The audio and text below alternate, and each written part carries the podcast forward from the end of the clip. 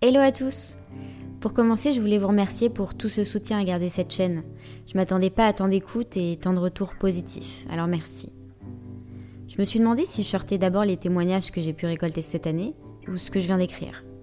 Puis je me suis dit que j'avais raconté mon histoire, mon épreuve, qu'à la fin je disais vouloir m'en sortir, mais je savais pas trop comment en fait. Du coup, j'ai envie de témoigner sur le travail que j'ai pu faire sur moi-même pour vivre avec ce drame, je l'ai mélangé avec ce que je vivais en tant que femme et maman et ça a donné une autre histoire pleine d'espoir. Ce podcast est la suite de l'épisode 1, mais surtout le début d'une série de plein d'autres que j'ai déjà enregistrés et que je sortirai une fois par semaine. Bonne écoute Mon père me dit qu'on ne choisit pas sa vie, que c'est la vie qui nous choisit. Et ma mère me dit qu'on choisit la vie qu'on veut mener. Moi je pense que la vie est un pari. Et le pari, c'est toi. Je me suis posé beaucoup de questions, comme qui suis-je Est-ce que je suis heureuse Qu'est-ce que l'amour Existe-t-il vraiment? Très difficile d'avoir une définition de l'amour amoureux quand on est issu de parents divorcés, car on n'a pas vraiment d'exemple sur un couple sain qui dure sur le long terme. Alors j'ai regardé autour de moi. Je n'ai ni dans ma famille ni dans mon entourage un couple que j'admire, comme la plupart des gens d'ailleurs. Et vous savez, les mariages qui tiennent ne sont pas forcément des mariages heureux entre ceux qui restent sur des non-dits, ceux qui sont dans une relation toxique, ceux qui restent pour l'argent, ceux qui sont OK pour fermer les yeux sur les abus ou les relations libres, car ils disent l'herbe n'est pas plus verte ailleurs, ceux qui sont malheureux et restent pour les enfants. Ah ça, ça me révolte. Car moi-même, j'ai été cette petite fille qui assistait aux disputes de ses parents pensant que j'étais trop petite pour comprendre, qui me marque encore aujourd'hui. D'ailleurs, quand mon amoureux m'a demandé en mariage, j'ai fondu en larmes et dès que j'ai repris mes esprits, avant de lui dire oui, je lui ai dit naïvement Tu me promets, on ne divorcera jamais? Mes parents ont fait leur possible pour m'inculquer leurs valeurs et me transmettre leur amour, mais bien sûr, c'est des êtres humains. Donc ils ont fait aussi des erreurs. Alors je ne juge personne, car je le vois. On a tous une définition différente de l'amour et du bonheur. Mais j'aimerais me créer la mienne. Alors le premier pari qui faisait partie de ma construction de vie, c'était tomber amoureuse pour la première fois. Facile. J'ai choisi mon meilleur ami. J'ai été vers la sécurité, la confiance et la bienveillance. J'ai appris que l'amour pouvait être sain et stable et non destructeur comme je le pensais. Puis j'ai parié sur ma vie professionnelle. Dès 18 ans, je suis partie de la maison pour vivre à l'étranger. J'ai compris bien plus tard que j'avais fait le choix de l'étranger car j'ai tout fait chez moi. J'étais une petite fille assez discrète, sans problème, qui était toujours dans les notes middle de la classe et passait de classe sans faire de bruit. Les querelles de mes parents ont duré plus de 10 ans et j'avais besoin de sortir de tout ça et créer mon propre univers, qui grâce à eux été possible financièrement. Dans cette nouvelle vie, j'ai priorisé la liberté. Quel chance j'ai eu. J'ai envoyé valser l'amour, l'amitié, les interdits. Habiter seul, pas de compte à rendre, sortir tous les soirs, rencontrer de nouvelles personnes, d'autres nationalités, me créer ma propre identité. Je me souviens même être sortie plusieurs fois dans des bars seuls et chaque soir me créer une nouvelle identité quand je me présentais, ça m'amusait l'inconscience absolue. Je n'avais pas de peur ni d'angoisse. Je faisais ce que je voulais quand je voulais. J'ai donc grandi plus vite que mes amis de l'époque. Donc ça a créé un décalage quand je suis rentrée à Paris. Devoir tout recommencer? Non. Mon père me disait toujours Mais arrête de fuir, tu fuis quoi voulant partir toujours vivre à l'étranger? Avec du recul, je pense que j'avais peur de parier sur moi. Je me cherchais encore et je me disais que plus je partirais loin, plus je me retrouverais. Je suis donc repartie à l'étranger, mais plus loin cette fois, 11 heures de vol. Je me suis confrontée à une culture complètement différente de la mienne, et j'ai appris à m'adapter et à sortir de ma zone de confort. J'ai vécu en coloc avec un garçon qui avait un grain de folie particulier et un esprit de kiffeur. Il voulait kiffer chaque jour et chaque nuit, comme s'il savait qu'un jour ça allait s'arrêter. Je suis très reconnaissante d'avoir pu croiser sa route. Il nous a quittés il y a peu de temps d'un cancer. Alors la première fois que j'ai écouté mon intuition, inconsciemment bien sûr, c'était quand j'ai décidé de rester vivre à Paris pour mon petit copain, qui est aujourd'hui mon mari. Le pari qui a été de le choisir pour être mon partenaire de vie et mon binôme de vie. Très important comme pari car tu vas continuer ton chemin de vie à deux avec quelqu'un que tu ne connaissais pas il y a quelques années auparavant, qui a une éducation complètement différente de la tienne, qui a ses propres souffrances, ses peurs, sa famille qui va devenir la tienne aussi, et surtout qui va parier sur toi aussi. Alors en tant que femme, la question que je me suis posée était est-ce que je le verrais être le père de mes enfants? La réponse était oui. J'ai eu la chance de vivre deux fois ce miracle de la vie, la maternité. Ce miracle, J'en ai pris conscience dès ma première grossesse. J'ai découvert ce monde qui m'était connu en surface, car je savais qu'il fallait passer par là pour donner la vie, et inconnu en profondeur, car personne ne te dit réellement ce qui se passe. Qu'on te transmet la peur de la pose de la péridurale, par exemple, mais qu'on ne te donne pas les effets secondaires de la péri, comme les tremblements non-stop, la sensation forte de chaleur dans ton corps, qui te fait paniquer le jour J. Ou bien que tu peux accoucher avant ton terme et passer par la réanimation néonatale, car tu as un bébé prématuré et qu'il faut l'aider à tenir pour qu'il vive. Ou accepter que là-haut, il décide autrement, et te dérobe ta lumière et la met dans le ciel plus tôt que prévu, et qu'il faut apprendre à vivre avec. Qu'avoir un enfant en bonne santé, et surtout une maman en bonne santé, n'est pas un fait, ça relève du miracle, une vraie chance, qu'on réalise que lorsqu'on donne la vie, quelle que soit la suite. Alors j'ai parié de nouveau sur moi, le fait de devenir maman. Un premier accouchement qui s'est terminé en césarienne en urgence car le cordon était autour du cou du bébé et l'étouffait à chaque contraction. Durant cette césarienne, en plus de ne pas avoir vu mon bébé, dès sa sortie de mon ventre car il devait être réanimé, et pas faire de peau à peau, j'ai chopé un germe à l'hôpital qui m'a valu deux autres opérations derrière. Et une souffrance physique énorme. Donc ce premier contact a été très douloureux car j'ai pas pu m'occuper de ma fille pendant des mois et donc pouvoir réaliser que j'étais devenue mère. À peine remise sur pied, mon petit frère est tombé malade et a combattu son cancer pendant un an et demi. Puis je suis retombée enceinte. Je me suis accrochée à ce bébé pour tenir face à la souffrance psychologique qui m'envahissait quand je voyais mon frère s'éteindre petit à petit. J'ai perdu les os trois mois après son décès et deux jours avant son anniversaire. Je me souviendrai toujours de ce jour, car c'était le jour de mon appel à la vie. Ce jour-là, il m'envoyait plein de signes pour me montrer sa présence, pour m'enlever la tristesse que j'avais de savoir qu'il n'allait pas connaître ce bébé. Et il est apparu devant moi. Certains me diront mais l'anesthésiste t'a mis dans les nuages, donc t'as cru le voir, mais en fait pas du tout. Non, non, je le confirme encore ici, il était bien là devant moi. J'ai eu le déclic. Je ne veux plus subir ma vie. Je veux vivre ma vie. Je veux sentir que je vis. J'ai commencé par écrire tout ce qui allait pas dans ma vie, mon couple, ma famille, mon travail, dans tout. Maintenant, je voulais mettre un check sur les phrases être épanouie et être heureuse. On m'a souvent dit c'est pas pareil pour toi parce que t'es pas seule. Quand tu rentres chez toi triste, il y a quelqu'un qui t'attend à la maison pour te consoler. Alors c'est vrai, mais quand t'as mal et que tu souffres, tu veux le partager à personne. Tu veux juste pouvoir vivre ce moment de tristesse profonde seul, pouvoir hurler sans que personne ne t'entende, pour pouvoir te soigner, pour être capable d'être bien pour les autres, qui sont ta propre famille en l'occurrence. Alors je me plains pas d'être déjà mariée, avoir eu des enfants et vivre ce drame avec eux. Mais je tiens juste à expliquer que c'est aussi très dur de se soigner tout en restant normal en apparence. Alors pour m'en sortir, j'ai d'abord fait un travail sur moi-même et je me suis ouverte aux autres. Car avant ça, je laissais personne entrer dans ma sphère intime. Mais j'ai compris que si je voulais rencontrer des gens qui me correspondent, des gens vrais, il fallait que je m'ouvre aussi. Faire le pari d'être mère, c'est accepter de sacrifier une bonne partie de sa liberté. Et pour être honnête, c'est pas évident. La phrase tabou qui revient systématiquement, c'est j'ai des enfants et je suis au bout du rôle. Savoir se déculpabiliser, c'est dur pour nous toutes d'être femme et maman. On te dit pas que quand tu rentres chez toi avec ton premier enfant, tu peux souffrir physiquement dû à l'accouchement et psychologiquement dû à tes attentes idéalistes que tu avais de l'après-grossesse de la part de ton entourage et de ce sentiment de solitude profond que tu ressens. Moi, perso, j'avais une vraie pression quand j'ai fait ce pari parce que je me disais je veux assurer comme ma mère. Tu t'identifies toujours à la mère parce que c'est une femme euh, comme toi. Alors je pense qu'elle va être surprise en m'écoutant, parce que elle, elle n'a jamais eu la chance d'avoir un papa et une maman pour l'élever. Elle a été élevée dans une maison d'enfants. Elle n'avait pas d'exemple, mais elle nous a donné tellement d'amour, une relation axée sur la communication et la confiance, qui ont été pour moi très importants. Ma mère, c'est ma warrior. Pas de parents, pas de famille à part son frère et sa sœur, jetée dans le bain de la vie des 18 ans, bossée pour pouvoir manger, mariée puis divorcée avec enfant à charge, elle s'est jamais démontée. Et malgré les obstacles, elle les a enjambés et parié sur elle encore et encore.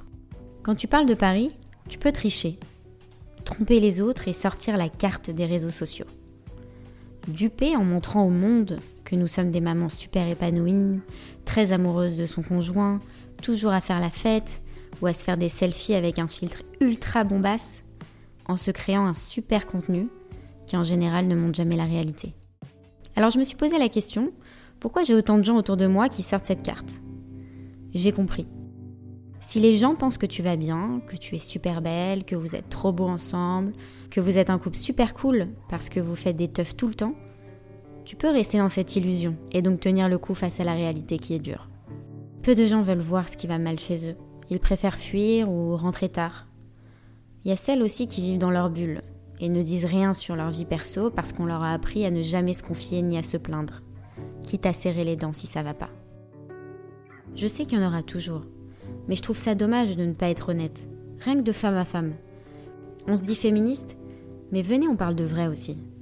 Alors on n'ose pas dire que c'est dur, parce que oui, il y a des femmes autour de nous qui n'arrivent pas à avoir d'enfants. Du coup, on se dit tais-toi, ça fait un grade de dire ça. Ou parfois, on se confie un peu à des copines et elles te disent non, mais ça va, tout va bien, on gère. Du coup, tu bades. Tu te demandes si c'est pas toi le problème. Bah non, en fait, c'est pas parce que tu dis la vérité qui est un fait. Être maman, c'est un travail difficile, que ça n'empêche que tu es très heureuse d'en avoir et que tu les aimes plus que tout. D'ailleurs, je me souviens que quand j'ai accouché de mon deuxième, j'ai dit à une copine qui en a trois, mais pourquoi personne ne m'a dit que c'était très dur le deuxième? Elle m'avait répondu un truc du genre Bah oui, c'est le plus dur, mais je pensais que tu le savais. À chaque fois que je raconte cet épisode à une copine qui vient d'avoir le deuxième, elle me répond Mais Laura, tout le monde le sait, mais personne n'en parle. Ou les disputes classiques du couple du genre tu rentres tard du travail, moi j'en peux plus, je peux pas tout gérer, moi aussi je travaille. Ou celles qui sont mères au foyer qui se tapent la réflexion du mari. Mais t'es fatigué de quoi Tu travailles pas Ou quand il rentre du boulot et qu'il a à peine passé la porte de la maison, il a un corps avec son manteau sur lui et tu lui jettes les gosses dans les bras. Tout le monde passe par là. Être toujours tendu. Avoir des enfants, c'est un bonheur absolu, mais ne pas s'oublier, c'est encore plus important. Ma pédiatre m'a dit un jour, vous savez, si votre enfant ne dort pas, qu'il a passé l'âge du nourrisson, ce n'est pas parce qu'il a besoin de vous, c'est parce qu'il sent que vous, vous avez besoin de lui. Elle avait raison. Bien entendu, on nous rabâche de toujours parler à nos enfants, qu'on leur explique si on est triste ou heureux. Mais on ne nous explique pas qu'il ne faut pas subir notre vie de maman.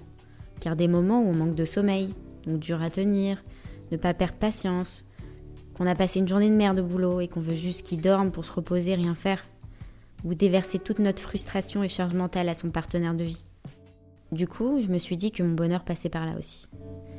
J'ai donc appris à accepter et à éduquer mon cerveau. Par exemple, quand mes enfants sont malades et que je sais que je vais me taper 10 jours à dormir 2 heures par nuit, je me prépare psychologiquement à me dire bon, il est malade, de toute façon, c'est lui qui est pas bien, ça sert à rien de râler, de m'énerver ou d'appréhender la journée de demain sans dormir. La finalité, ce sera la même. Je vais pas dormir, donc c'est ok. Si ton cerveau intègre ça, ça change tout. Si tu acceptes que c'est le début de l'hiver, que oui, tous les gosses ont des bronchiolites, des bronchites, des gastro à répétition, que tu passeras par là quoi qu'il jusqu'à mars, c'est ok. C'est relou, hein? Mais c'est ok. Je suis moins nerveuse, plus agréable avec tout le monde et je profite de mon temps avec eux. Ouais, parce que t'as toujours cette copine autour de toi que quand tu la vois, elle ne parle que de ses gosses. Ah mais tu sais pas, j'étais à l'hôpital pour une bronchiolite, le petit se remet à se réveiller toutes les nuits, j'en peux plus. Et aussi on est parti en vacances cet été, c'était horrible parce qu'on n'avait pas d'aide, c'était du H24, je me suis pas du tout reposée. Oh, stop Ne subis pas ta vie, vis-la. Ça peut te paraître un peu bateau de dire ça, mais c'est vrai. C'est comme si qu'on écrivait sur un tableau Maman heureuse égale enfant heureux. Prends une babysitter un soir par semaine ou un autre soir euh, va faire du sport ou apprend un instrument de musique ou de la danse ou ce que tu veux. Mais il faut s'accorder du temps pour soi. C'est vital pour notre santé mentale et notre couple. Je dis toujours qu'on est une génération de flemmards. Alors pourquoi? Parce qu'on se plaint beaucoup. J'ai pas envie d'aller bosser aujourd'hui, je vais prendre une nounou de nuit pour mon bébé parce que j'ai besoin de dormir. Ma fille anniversaire à l'autre bout de Paris, ça me saoule. Putain, c'est encore les vacances scolaires, j'en peux plus. Et nos grands-mères alors Comment elles faisaient? Pas un mot de travers, s'occuper des enfants, faire la cuisine, le ménage, les lessives, le repassage, ne pas partir en vacances parce qu'il n'y a pas assez d'argent. Quelle force Mais aujourd'hui, à la différence d'il y a quelques années, c'est qu'on a la chance et la possibilité en tant que femme de se poser des questions, de se plaindre. de pouvoir changer les choses et on a les outils pour pouvoir rendre notre vie agréable. Alors faisons-le. Dès notre jeune âge, ma tante nous avait donné un bon conseil à mes cousines et moi. Supprimez les reproches dans votre couple. Ça va dans les deux sens, bien sûr, pour toi et pour lui. Les T'as vu, ta mère m'a dit ça Les C'est à cette heure-ci que tu rentres? Ou t'aurais pu le faire toi? Bien entendu, tu peux pas vivre dans la positive attitude tout le temps, c'est impossible. Mais avant de faire un reproche à ton conjoint, ou que lui te fasse un reproche, réfléchissez à ce que vous avez envie de vous dire. Et demandez-vous si à part créer une tension entre vous, est-ce que ça va vous apporter quelque chose? C'est vrai, on parle souvent de communication. Mais discuter euh, après le dîner, quand les enfants dorment, pour mettre carte sur table sur ce qui, a, ce qui nous a pas plu ou, ou ce que l'autre doit travailler pour être mieux. C'est un peu plus constructif, non? Arrêtez d'attendre quand on veut quelque chose. Qui devine ce que je veux. Ça marche que dans les films, ça. Bien sûr, ton mec veut te faire plaisir, mais il n'est pas peut-être aussi attentionné que tu le souhaiterais, ou qu'il a aucune idée quel cadeau t'offrir pour ton anniv. Dis-lui. Tu vas voir, ça changera rien à la finalité. Si tu veux un bouquet de fleurs de temps en temps, envoie-lui un petit texto. Euh, Chérie, n'oublie pas les fleurs aujourd'hui, s'il te plaît. Il rentre avec et ça te fera tout autant plaisir. Dans cette société, alors peut-être que je dois dire dans cette petite bulle qui nous entoure, dans notre communauté, dans notre milieu social, il y a des règles à suivre, des traditions, le regard des gens est très important. C'est vrai, faut qu'on arrête de se mentir. L'approbation des autres est omniprésente. Faire bonne figure. Tellement que même vous, ça vous énerve quand une influenceuse se met en avant pour montrer qu'elle est back to work dix jours après son accouchement ou au top de sa vie avec six gosses. Parce qu'au fond, vous savez que c'est pas la réalité. J'ai des amis qui ont admis parier sur la mauvaise personne, donc ont divorcé, qui ont eu le courage de dire stop au paraître, aux souffrances, aux humiliations. J'ai des proches qui ont parié sur eux d'abord, avant de parier sur un nous, ce que tout le monde devrait faire en vrai. Donc ils subissent la pression sociale au quotidien, parce qu'ils ou elles ont passé la trentaine et ne sont pas encore mariés. Non mais oh, c'est aussi dur à comprendre d'avoir la notion de sa valeur et de ne pas s'engager avec quelqu'un juste pour se marier. Quand tu as des enfants, ça te renvoie à ton enfance automatiquement. Donc s'il y a eu des traumas ou des choses qu'on a vécues et qu'on ne veut pas que nos enfants le vivent, la mémoire ressort, même inconsciemment. C'est pour ça que tu peux avoir une amie super baba cool et qui devient très rigide et nerveuse quand elle devient maman. Ou à l'inverse, une qui est froide, associable de base et hyper épanouie quand elle devient maman. Déverrouiller les secrets de notre inconscient est la clé de notre épanouissement, même si ça peut être violent. J'ai une amie qui m'a dit En fait, on est comme un ordinateur. Tu vas effacer tes dossiers et les mettre dans la corbeille, mais tant que tu n'auras pas vidé la corbeille de ton disque dur, ils resteront là. Ok, tu les verras plus, mais ils sont toujours là. Alors moi, j'ai voulu tout tester, tout expérimenter pour comprendre mes angoisses, mes peurs et mes réactions qui me surprennent et vider mon putain de disque dur pour tout recommencer. Alors j'ai commencé par aller voir un numérologue, qui en lui donnant ta date de naissance et celle des gens de ta famille sur trois générations te ressort des situations ou des non-dits familiaux qui auraient pu bloquer ton évolution. Je me suis intéressée à la lithothérapie, les pierres, et acheté toutes les pierres qui pouvaient m'apaiser et apaiser mes proches. Je me suis penchée sur l'astrologie, Ensuite, j'ai testé la kinésiothérapie qui te permet en te touchant une fois le bras, il ressent une faiblesse ou un traumatisme qui te permet d'avancer dans ta vie. Puis le magnétisme, car j'ai des maux physiques, des très fortes douleurs qui ne s'expliquent pas dans tous les examens médicaux que j'ai pu faire pour remettre mes énergies en place et ne plus souffrir physiquement. J'ai littéralement senti dans des séances mon énergie circuler de la tête aux pieds. C'était assez bluffant. J'ai compris et vu de mes propres yeux que le mental agit sur le physique. J'ai été voir une thérapeute énergétique qui remet les énergies en place et te fait ressortir tous tes traumatismes depuis le ventre de ta mère à aujourd'hui, pour te les faire accepter et pouvoir avancer et vivre. Grâce à ces remises en question, ces médecines de l'âme et du cœur, j'ai pu me reconnecter à moi, mon vrai moi. J'ai pu comprendre mes angoisses que je ressentais quand j'allais récupérer ma fille à la crèche et l'ausculter de la tête aux pieds dans le bain tous les soirs pour voir s'il n'y avait pas une griffure ou autre sur son corps, ou de lui demander de me raconter précisément sa journée avec le cœur qui battait à 100 à l'heure quand elle me parlait, j'ai compris que cette réaction était liée à un traumatisme que j'avais mis au fond de mon inconscient pendant des années.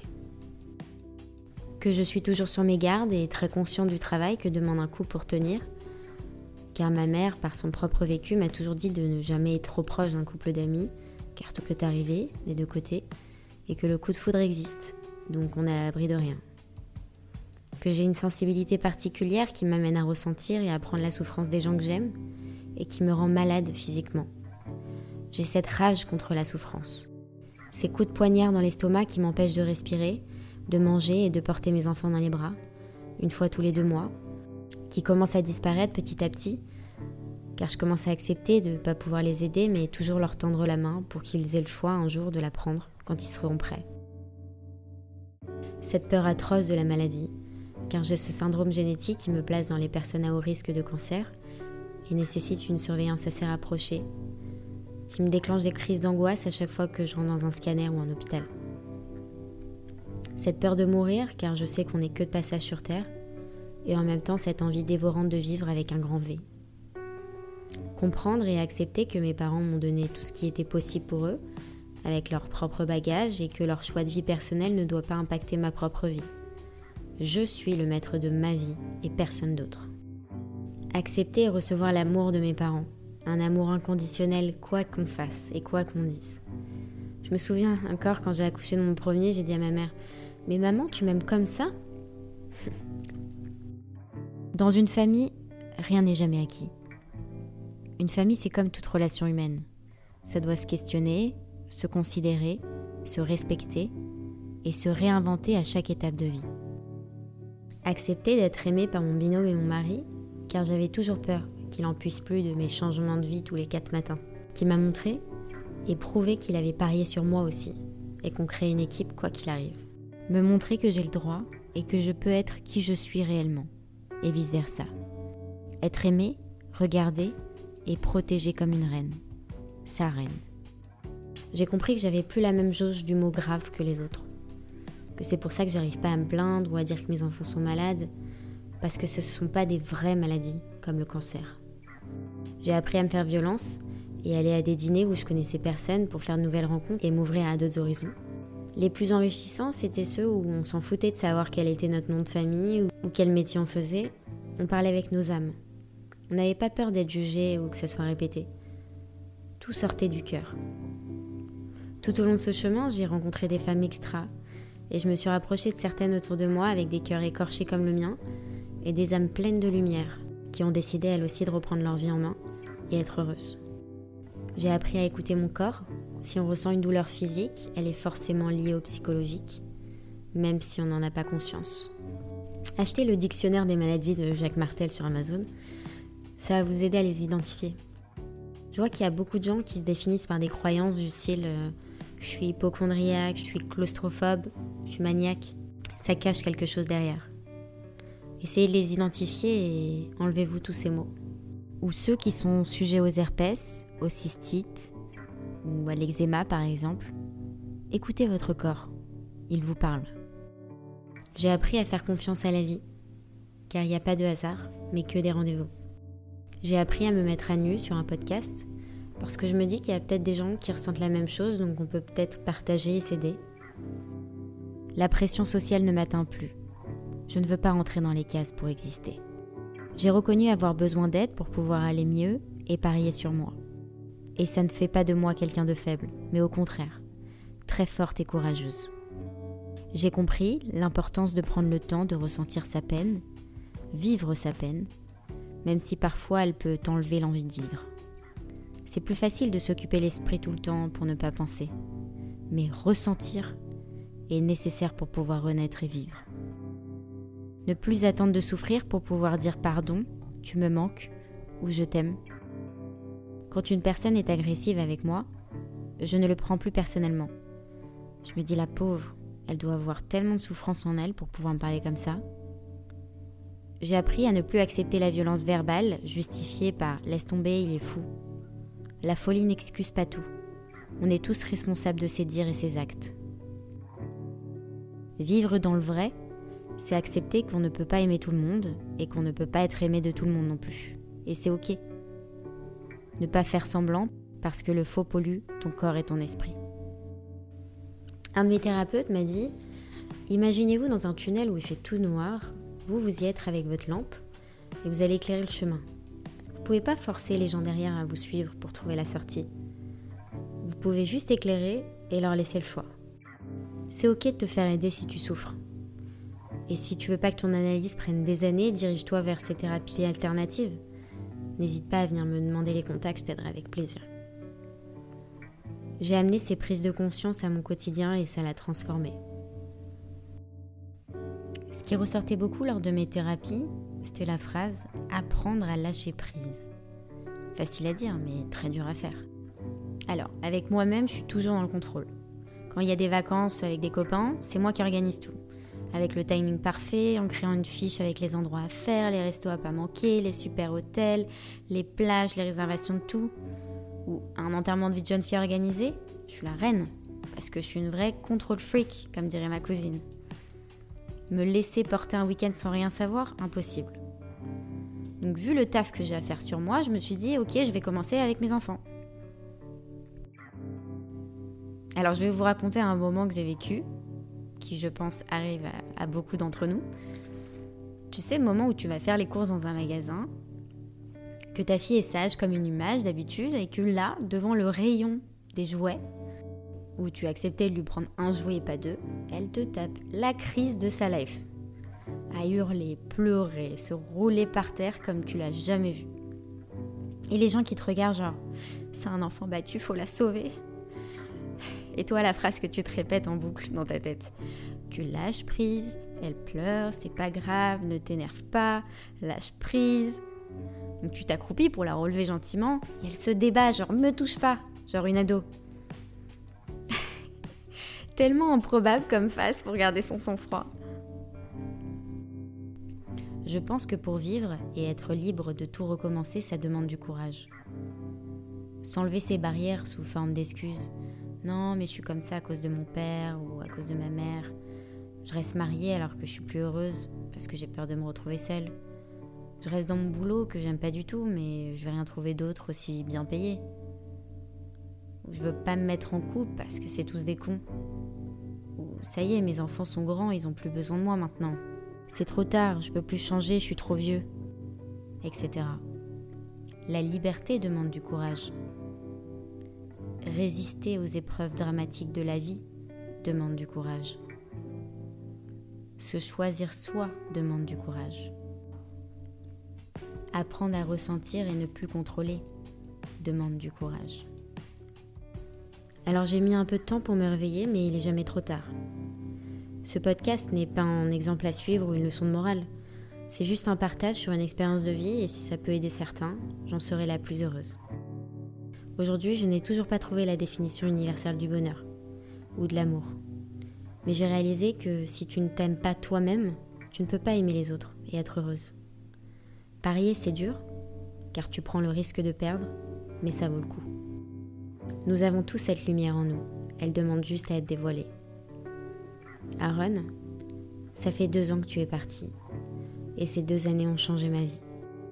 L'écriture me libère, mes angoisses me réveillent, la musique m'anime, ma peine me poignarde, les rencontres me nourrissent, la maladie me terrifie, ma joie me frissonne, l'amour m'apaise. Ma rage m'a fait découvrir ma lumière, et tu sais quoi? J'éblouis. Sans toi, je n'aurais jamais découvert qui je suis. Je vis, alors merci.